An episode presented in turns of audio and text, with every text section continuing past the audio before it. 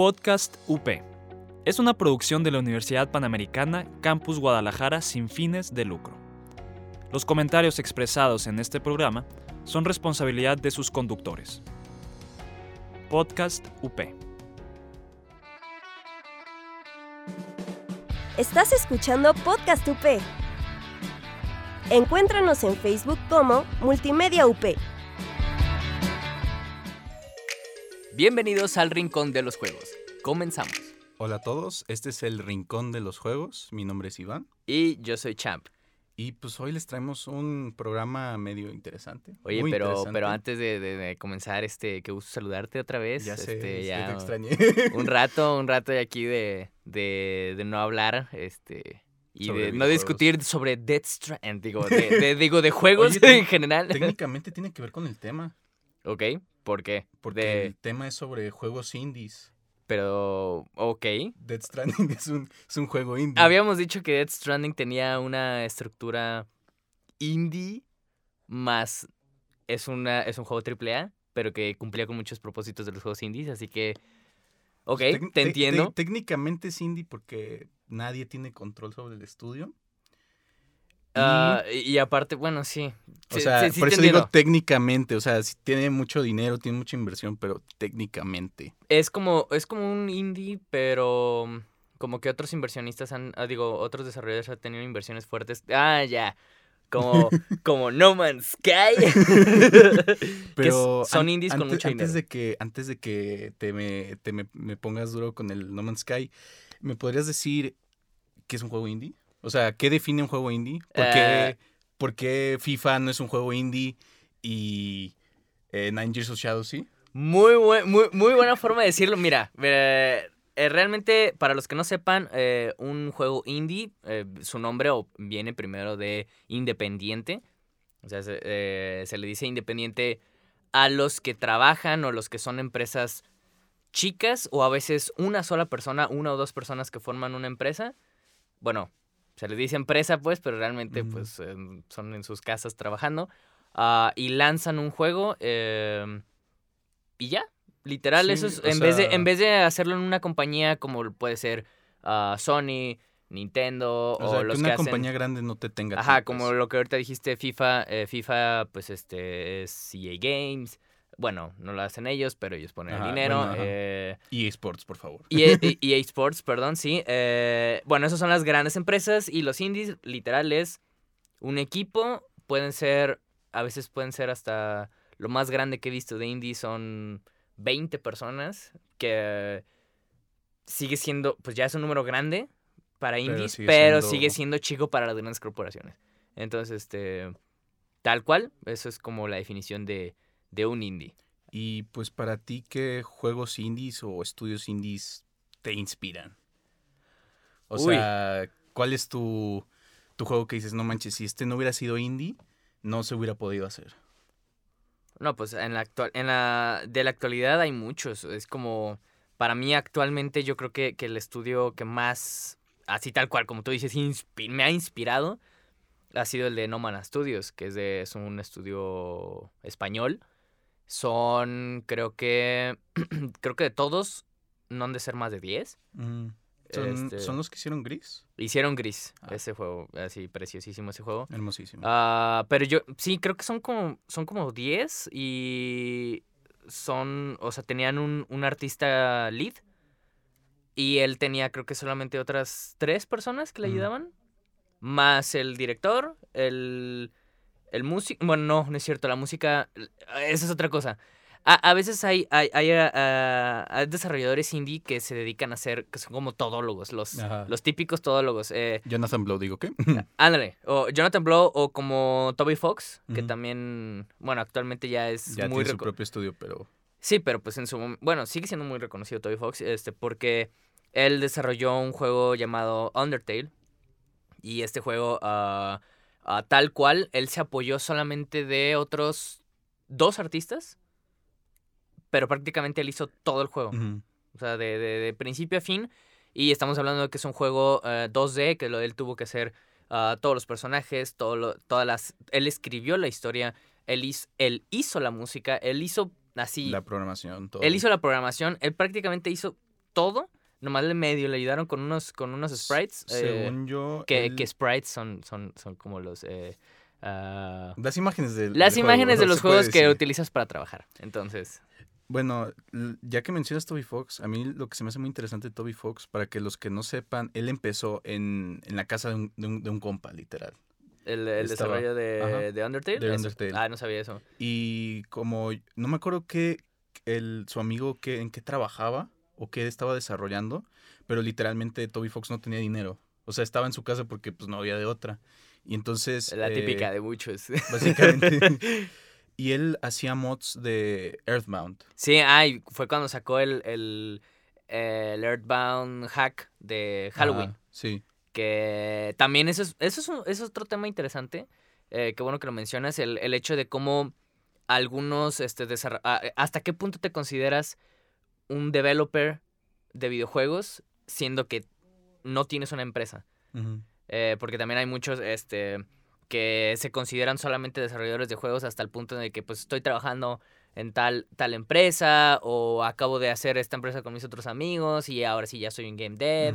Eh, cuando pues la realidad es que los desarrolladores, entre comillas, eh, pues indies, eh, vienen a veces desde super lugares recónditos, como en este caso los mods, Ajá. que los mods son como los que se dedicaban a, en Skyrim, pues, a, a hacer nuevos modelos, este, importarlos. Agregar nuevas cosas al juego existente. O a veces decir. hasta cambiar elementos de Ajá. gameplay que ellos mismos programaban, lo metían, lo probaban y pum, sacaban como una nueva sección de, de, de, de, de Skyrim. Bueno, que en este caso, no sé si hasta te tocó ver de que recrearon el, el Elder Scrolls 4 Ah, y el sí, 3 sí. en Skyrim por puros mods. Y dices, ¿eso no es algo que haría un estudio? O sea, ¿no, ¿eso no sería alguien de un game dev? O sea, eso, eso no es trabajo de un game dev. Y lo, lo, lo- o sea, se lo echó un compa en dos, tres años. Ah, y no- a veces no los consideran game devs. Que dices, Yo, yo creo que también ahí cae en la en el problema legal en donde entramos si por ejemplo un fan se viste de Star Wars, hace un cosplay bien chido de Star Wars, ajá, está bien, no lo, no lo demandan. O si alguien hace un film de, de fans de Star Wars, todo sale bien. Pero al momento que haces un videojuego, o en un ejemplo Nintendo, si hiciste un videojuego de un fan y no está ganando nada de dinero y es hecho porque pues, a ti te inspiró Pokémon o cualquier como, otro eh, juego. como el- lo que se hizo de Metroid. Uranium. Ah, sí, Pokémon Uranium, sí, cierto. Este, o el de Metroid 2, el remake, también fue otro que, que Y- alguien lo hizo hecho por, pues, hecho un fan y después llegó Nintendo y Ay, de todo. ¡Demanda! Entonces, aquí recaen que hay un estigma muy raro de juegos de fans. O sea, se- hay- personas como, bueno, personas, compañías como Sega que agarran a los fans y aprovechan eso y desarrollan nuevos juegos. O, pues, en este caso, Nintendo, que literalmente los destruyen, los queman y no aprenden de ellos. ya, sí. Pero cre- creo que nos estamos saliendo un poquito de tema. eh, No, sí, y por, ajá, es lo que te quería mencionar. Por eso creo que en este ejemplo, Ajá. de Toby Fox que él se basó en Earthbound. O sea, Undertale estaba basado Ah, en bueno, Earthbound. sí. Este.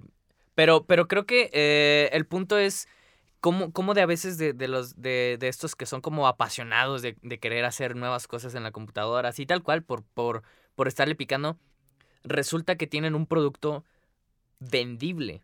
O sea, y ese es el punto de cuando ya algo, algo que solamente era como por pasar el rato, estoy haciendo un, un hobby o algo así, ya te conviertes ahora sí en Un desarrollador. indie developer. Ajá. Entonces, ahí es cuando ah, han salido muchísimas experiencias que creo que es muy importante mencionar que para mí, o sea, muy, muy en lo personal, los, los juegos indies son, yo creo que la carnita, por así decirlo, es esa, o sea, los videojuegos son tan grandes que hay de todos los tipos de juegos, hay juegos de disparos, hay juegos de deportes, hay juegos de, de, de carreras, de acción, aventura, RPGs, ah, pero para mí, realmente los que son como las experiencias más ah, emotivas, las que tienen más, como lo que había dicho, o sea, lo, que tiene más carnita así, han sido durante los últimos 10 años los juegos indies. Ujú. Este, y creo que creo que si no existieran los developers indies, los videojuegos no serían lo que ahorita tenemos. Sea, si no existiera, si no, o sea, también hay, hay otra cosa que mencionar acerca de los, de los, de los indies, este, que más o menos cuando empezaron, cuando, cuando empezó como esta, esta onda de, de decir, ¿sabes qué? Voy a hacer un juego eh, indie. Este, pues no sé si más o menos. Yo, se- según yo era el 2005, 2006, Sí, por ahí. sí, sí, sí, como Esas en- fechas. a, a mediados de los 2000 fue cuando empezaron a ver gente que eh, así desde su casa era como, Pues Igual vamos a me, puedo, me puedo echar un juego Ajá. este solo. Este, como el caso de, de Cave Story. Que Cave Story lo empezó a hacer un compa en Japón. Y fueron cuatro años de. Lo empezó en el sacar mini 2000. episodios, ajá. En el 2000, en su tiempo libre. Y lo sacó en 2004, Ujú. el juego. Y para muchos, eh, que, bueno, y yo creo que también para mí, ah, Cave Story es como el padre o el abuelo, por así decirlo, de... Bueno, no, yo no el abuelo, yo creo que el abuelo sí ha- hay otros juegos más importantes que son de hechos por indies, pero yo creo que es el padre de los juegos indies modernos. Este, porque fue, el fue como que el que trajo la, este trend de, de querer hacer juegos este, por tu propia cuenta y no tener que ir Y aparte inspirarte en algo ya existente. Ajá, de que de algo que te gusta mucho, lo agarras y lo modificas y haces una nueva experiencia. O sea, que fue cuando la ahí empezaron a, a- a- salir un montonal de juegos. Y yo también creo que ahí es cuando las herramientas en el desarrollo de videojuegos empezaron a mejorarse. Pues porque, Em, pues. Pues empezó Unity. Ajá. O sea, Cave Story, la persona hizo el, el motor del videojuego, la programación del videojuego, el arte del videojuego, la música del videojuego, todos los sistemas. Sí. O sea, Entonces, Sí, porque, pues, bueno, también hay que, hay que tener eh, muy en claro que eh, el desarrollo de juegos como ah, en Nintendo, sobre todo en Nintendo, ah, los, eh, los softwares que utilizan ellos son softwares eh, in-house, hechos por ellos. O sea, eh, los tienen solamente ellos, nadie los puede usar más que ellos. Si tú en- entraras a trabajar a Nintendo, tienes que tener un curso de cómo aprender Son meses de. Ajá, de, de- de entender. cómo, de cómo estar trabajando bajo el régimen de del ritmo de trabajo, perdón, de ellos, de cómo se cómo se todo eso. Y por otro lado, fue cuando igual este eh, eh, tenemos otras herramientas que son gratis, como lo que es Unity, como a- a- Unreal bueno, ahorita ya Ajá, Unreal, sí. antes Unreal no era no era Costaba mucho. este, pero hay un montonal de. Empezaron a salir un montonal de, de, de herramientas ah, de, de- de desarrollo de juegos. Game Salad, me acuerdo. RPG Maker. Click Team Fusion 2.5. eh, Game Maker. eh, Construct 2. Sí, o sea, un montonal de cosas. Y creo que también hay otro tema muy importante de, de acerca de los indies eh, que involucra eh, todo este como ¿cómo se dice? Ah, salida de software gratis que fue cuando mucha gente empezaba a sacar como contenido basura que a veces es lo que es como el estigma que tiene mucha gente cuando piensa en juegos indies o sea, hay, algo muy triste y lo he notado en redes sociales. Este. em, en, en- en- mi Twitter yo, yo lo noto muchísimo. O, o- a veces en, en algunos videos que, que igual pueda, pueda yo lanzar. O que lance quien sea. Si hablan de un juego indie, hay mucha gente, no digo que todos, ah, pero hay mucha gente que, que automáticamente le dices indie. Y es. Y basura. ajá. Es, no, o sea, su- bueno, no, no basura, pero si no, automáticamente piensan que es inferior. Mm, o sea, ah, o sea, me refiero. Tal cual, así ajá. tal cual. Es como, si, yo- si a mí me pones dos juegos, este es hecho por Sony o Microsoft y este es hecho por un estudio indie que son dos personas, en automático yo pienso que está más Abajo chafa el indie. ajá. O sea, está más así, en automático. Que ese es otro punto que nació igual porque hay gente que no en- o, o no sabe como tal, que creo que es algo que debemos de hablar ahorita, este, ah, cómo encontrar buenos juegos indies. Porque existen muchísimos, o sea, juegos indies salen al día. Eh, o sea, un ejemplo en el Apple, Apple Store y Google Play salen mil juegos al día. Ajá, mil juegos al día. O sea, al día. ajá, algo ridículo. ¿Cómo sabes cuál sí está bueno o cuál está malo para los que pues no saben? O sea, para cualquier un Pues, jugador Más casual. bien, ¿qué juegos son para tu perfil? Exacto. Y que también es ot- otro punto de ah, cuáles juegos son buenos cuando quieres saber de dónde basarte. Eso Ujú. es punto importantísimo que creo que este a veces mucha gente por eso tiene como esta espina acerca de los juegos indies. Este, yo creo que nos vamos a dedicar a hablar de eso en el corte. Somos iglesia en salida, renovada y alegre. Católicos actuales, renovando a la iglesia de jóvenes a jóvenes. Búscanos como católicos actuales. Los estrenos de la semana, personajes icónicos del cine, datos curiosos y churros. Muchos, muchos churros. El set, un programa de cine y... y nada más. Y continuamos con este podcast tan, tan precioso. Este, bueno, no sé, a mí, me- a mí me gusta mucho hablar a mí también. Espero los viernes todos los días. bueno, pues estábamos justamente ah, mencionando acerca de, de, de cómo ah, mucha gente no, no, como que no tiene fe con, con estos juegos este, indies. ¿Cómo le dirías, o cómo tú pensarías, o cuál ha sido, más bien, mi pregunta va a, ¿cuál ha sido tu experiencia con los juegos indies? ¿Cómo es que tú te empezaste a, encontrar buenos juegos indies? ¿por, qué, ¿Por qué empezaste a creer que los juegos indies o no, no, no empecé a creer. ¿Por qué no te, ¿Cómo te empezaste a dar cuenta que los indies realmente valen la pena? O sea, ¿por qué no? ¿Por qué es una experiencia tan diferente y valen la pena? Bueno, mi experiencia empezó, es, es un juego indie, pero lo publicó un, un publisher, o sea, el publisher lo pagó, Ajá. pero el estudio es indie, que se llama Killer 7, hecho por Grasshopper Manufacturer. Es un juego muy, muy, muy bizarro. Y lo que me encantó de ese juego es que te venían las entrevistas del, del diseñador de videojuegos. Yo jugué el juego, eh, más o menos le había entendido, eh, lo volví a jugar, entendía más.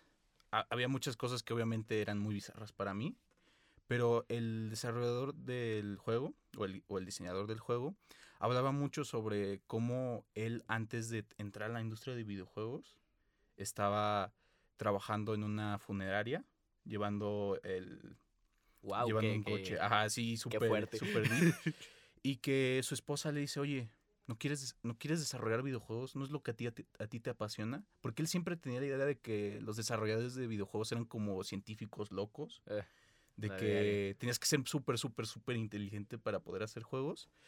Y él dice que dijo sí, y entonces aplicó una empresa.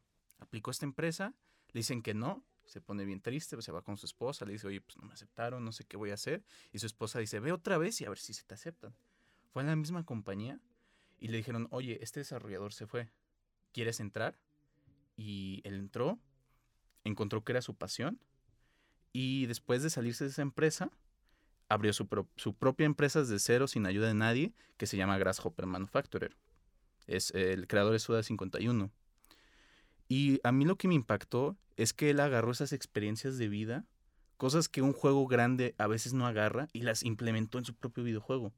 Y este videojuego era tan personal que, o sea, podía sentir un alma en el juego, por así decirlo. Podía sentir que de, un humano lo hizo. ¿De qué género es? eh, O sea, lo que ahorita estás hablando. El género del juego es un, un- es una combinación entre un juego de, de aventura, el point and click, Ajá. el de apuntar y, y picar, y un shooter.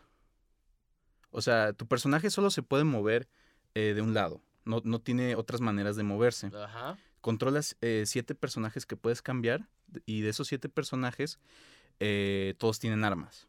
Y la idea es que tú eres un tipo que fue contratado para derrotar a estas cosas que se llaman los Heaven Smiles, que son como... eh, no, no van tanto en la trama, pero son como algo para que pienses que va a tratar algo del juego.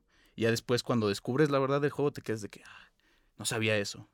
O sea, pero mi, mi punto es, este juego lo jugaste hace cuántos años? Este juego lo jugué en el, en el 2006 cuando Super Meat Boy apenas había salido. Y cuando jugué este juego... No, Super Meat Boy salió en 2010. compa. No, no, no. Eso. No me estoy confundiendo. estoy, estoy teniendo ahí... Bueno, cuando salió Super Meat Boy. Eso sí me acuerdo. Cuando salió Super Meat Boy. Sí, no, ya Había, había jugado este juego. Y no le había dado un chance a juegos como Super Meat Boy, Braid.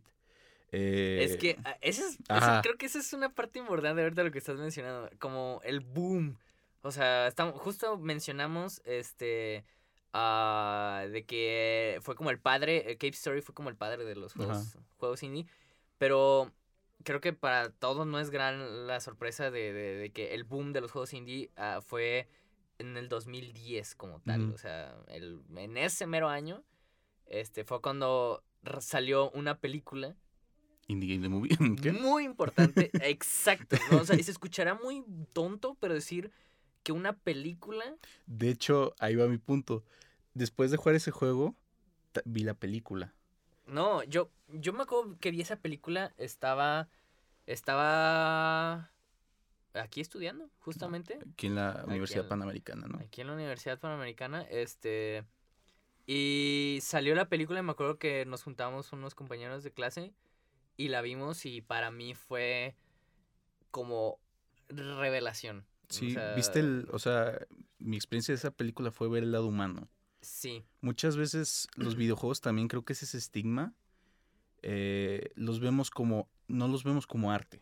¿Me explico? sí, O sí, los sea- vemos como un objeto para entretener Ajá. y ya. O sea, no hay más. O sea, un ejemplo de esto, y por eso me enoja mucho, son los Game Awards. O sea, si ustedes los comparan con el Os- los Oscars, los Oscars pues se toman muy en serio. eh, hablan mucho de los artistas, porque estos artistas son importantes. Y los Game Awards literalmente tienen ads Sí. en medio. Y entonces eso ocasiona que las Mm. personas que no conocen casi nada de videojuegos digan, oye, pues esta industria no es seria. O Creo sea, no que- es... Para mí, para mí, muy impersonal, muy en lo personal, este. A mí se me hace que para videojuegos están mejor los BAFTA. Sí. O sea, mil veces mejor. Ellos, ellos saben me- premiar mejores Pero juegos. lo que quería ll- llegar a ese punto es, tú ves ese, ese, esa premiación, alguien que no, no ha jugado videojuegos en su vida, no, no sabe que existen los indies, el triple A, o que no, no, no entiende nada de géneros. Ah, paréntesis, AAA son los juegos que de las grandes empresas. Ajá. Y ve esta premiación, pues se da una idea errónea de, de los videojuegos. No los toma en serio, los toma algo como entretenimiento. Entonces cuando ve un juego como Braid, por ejemplo, eh, ve que es un juego 2D, no es 3D, Y y ya Y lo, lo descarta. Ajá, Ajá. dice que chafa. sí, eh, a mí me. eh, eh, sigue pasando, no Sí. solamente. O sea, es, es, es increíble que, que a veces la gente no se da esta oportunidad porque no conoce este lado humano. O sea, creo que mucha. eh, eh, ese es como también punto importantísimo de los juegos indies. Creo que eh, lo que hace que a nosotros o a muchísimas personas nos encante por eh, como tal los juegos indie es que ah, sabemos el proceso que hay detrás de él. No al 100, pero sabemos que más o menos un pequeño ah, par- una pequeña parte de cómo es se, se empieza a hacer ese juego porque es- lo has vivido o has visto cómo se hacen esos, estos juegos y por eso le agrega ese valor extra. Sentimental, sí. Ajá, es un valor que, que, que no lo puedes comparar con, con un juego tan grande como puede ser ah, a veces este, no sé, estoy dando, bueno, y justamente iba a decir God of War, pero God of War también ese es otro, otro caso. ah, que también los juegos grandes pueden tener. O sea, no, esto que estamos diciendo ahorita de, de- de que el valor sentimental no solo se aplica a juegos indies, también Ah, todos los juegos. o sea, también pasó con el último juego de God of War, el, el de PlayStation 4, eh, que como el director Cory, Cory Balrog este, hizo muchos, mucho énfasis en que a él le costó mucho poder desarrollar. Él dio parte de su vida para este Ajá, juego. o sea, le, le costaron años de su vida y que si el juego le iba mal, era prácticamente se quedaba sin chamba. O sea, y dices, ¿cómo, cómo una empresa tan grande este, tiene esos problemas? También, o sea, no estoy diciendo que es exclusivo de los indies, pero eso es algo que se relaciona más con los juegos indies porque son vatos que, ah, o sea, son, son, son personas que salen de la nada normalmente. O sea, Cory Barrock ya tenía un perfil de cuatro juegos haciendo de, de, de God of War. O sea, él llevaba haciendo todos y tenía que hacer algo nuevo. Por eso era como tan importante el haber hecho eso. Pero normalmente eh, los juegos indies son gente común y corriente, como tú y yo, que de repente se le ocurre una buena idea, Y empieza a desarrollarlo. la empieza a hacer y a la gente le gusta y de un de repente se hacen rockstars. Así de la noche a la mañana, para el medio se hacen rockstars. Yo también creo que este estigma se creó a base de los juegos móviles. O sea, el Es que- mercado, el mercado más. No digo que los juegos móviles sean Sí, malos. pero Ese es otro tema, Ajá. porque sí va a ser. Sí. yo eh, Florence es un buen juego móvil, por ejemplo, pero yo estoy hablando. Pero yo lo consideraría indie, a pesar de que es móvil. Es- Pero yo estoy hablando Sí. de, de la mentalidad que la gente tiene que juega, personas que solo juegan Candy Crush, que juegan eh, que te vas a los extremos. Ajá. O juegas Candy Crush, o ese tipo de juegos, o juegas este únicamente juegos AAA tipo Call of. Duty este, o FIFA. y Son los extremos. Básicamente, yo creo que ese es el, también el estigma más grande porque la- las personas ven juegos, ¿no? O sea, por decir algo, y ven entretenimiento. Entonces descargan Call of Duty, eh, descargan Candy Crush y lo juegan. Pasan tiempito, lo juegan, todo bien. Y cuando les empiezas a hablar de que hay una industria más grande, de que podrían jugar juegos en, o sea, si, si les presto, por ejemplo, mi Switch o algo por el estilo, una consola, un control, Ajá. le tienen miedo. O sea, no quieren utilizar ese control. Y aparte, eh, dicen que los, que los juegos, cualquier juego que esté en consola es más complicado para ellos. Digo, sea, ¿están tontos o qué? No, o sea, me, me- me- me refiero a, a eso. Y, y hay este estigma en los juegos móviles, que los juegos móviles son hechos para, para salir y ya son basura. Sí, bueno, entonces- yo, es que es que hay unos que sí. Sí, por eso. Real- real- no puedes de- Y, decir que y no. esa hay- mentalidad le entra a las personas o al público que lo consume, y entonces el público que lo consume espera más de eso. Entonces tú cuando llegas con un juego como Florence, que para mí es un juego muy, muy increíble, Es indie, súper bonito. es, hermoso. De hecho, de hecho, le quiero sacar video. Entonces, tú pones ese juego a esa persona, automáticamente esa persona te va a rechazar ese juego. sí, porque, pues es que, ¿qué juego? O sea, ¿qué tiene de juego? O sea, y así tal cual, entre, entre comillas. De, ¿Qué tiene de juego Florence cuando solamente es estar armando, como armando rompecabezas, este, picando, picando notas, este, ¿qué, qué, qué juego tiene eso? O sea, es... Más bien, ¿qué diversión le trae a la Ajá, persona? o sea, no, no, me, no me entretiene. O sea, solamente es, este, estoy viendo una historia interactiva. Eso no, no se relaciona a, güey, voy a jugar, este, a un juego de acción. O sea, claro que no. Entonces, eso es como la parte, eh, eh, eh, sí, sí te entiendo, el estigma que tienen lo- los juegos indies, que creo que también es muy comparable, ahorita que me cayó el 20, am, pasa con un montonal de películas. Sí. Es exactamente lo mismo. O sea, hay gente que es como tal cual y explícitamente dicen es un no me gustan las películas este De- de arte. de arte porque que Qué aburrido ah, estar dos horas ahí. y prefieren ir de que ir a Cindy la Regia o algo así y dices como exacto, es que dices como que es, es, es exactamente lo mismo lo que pasa en los Pero yo siento que es peor, porque se creó este estigma de que en vez de decir los videojuegos son su propia cosa, agarramos cosas de Hollywood. O sea, cuando hablamos de juegos en, en convenciones, decimos de que no, es que esto es como, la, como esa película de ahí. O es una película cinematográfica, es una película interactiva, en vez de decir que es un videojuego, Sí. que no tiene nada de malo que sea un videojuego. Sí, pero es que cuando dices videojuego, su- suena... O sea, y debo... de- de- yo, o sea, yo lo he pensado esto, o sea, para la palabra videojuego suena muy boba a veces. Ajá, infan- bueno, infantil. Suena infantil. Ajá. o sea, y, y- entiendo que por eso a veces mucha gente cuando dices esa palabra como dice, o sea, güey, vengo a trabajar. Entonces, este, o vengo a, a, a- a tener contenido de calidad y pues videojuego nomás es para, me está entreteniendo. Pero por eso es eso mismo que estamos hablando ahorita de esto, o sea que ah, tal cual los indies son como toda la parte que está en medio que, que involucra la parte más humana.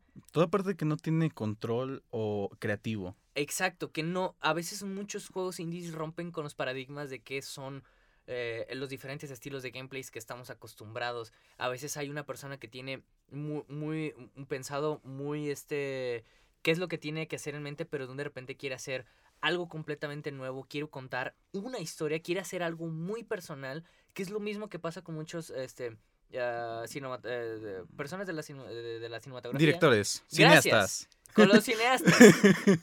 Tan. Muchas gracias, Jazz. El caso es que sí, soy desarrollador, no sé de cine, este, eh, pero el caso es que pasa esto con, con los juegos indies que, eh, que como no sabemos para dónde ir, no sabemos qué jugar o no sabemos a quién seguir, se nos hacen como experiencias flojas o se nos hacen experiencias que no, no- simplemente no las entendemos. Eso Más que- bien, no, no venimos con esa mentalidad de cuando nos sentamos en una sala de arte a sentir, eh, hay la redundancia, sentimientos. Ajá, Juegas el juego y es como, pues no, vengo, vengo a divertirme. exacto, y creo que eso es el punto de, de- de- de todos los indies. Así que ah, muchísimas gracias por acompañarnos en, en, este, en este programa. Yo sé que igual podremos seguir hablando Horas. siglos, siglos de esto, eh, pero por favor me puedes hacer los honores. Claro que sí, esto fue el Rincón del Juego. Nos pueden escuchar en Podcast UP, en iTunes y Spotify. Nos pueden seguir en Facebook como El Rincón de los Juegos. Muchas gracias a nuestra operadora Jazz. Muchísimas, muchísimas gracias, Iván. La verdad, este, siempre es un placer aquí hablar No, es un, contigo. es un placer siempre estar contigo. Eh, mi nombre es Iván Y yo soy Champ. y pues que sigan creando. Porfa, sigan creando y sigan jugando. Bye, cuídense. Muchas gracias por escucharnos. Esto fue El Rincón de los Juegos. Estás escuchando Podcast UP. Encuéntranos en Facebook como Multimedia UP. Podcast UP. Es una producción de la Universidad Panamericana Campus Guadalajara sin fines de lucro. Los comentarios expresados en este programa son responsabilidad de sus conductores. Podcast UP.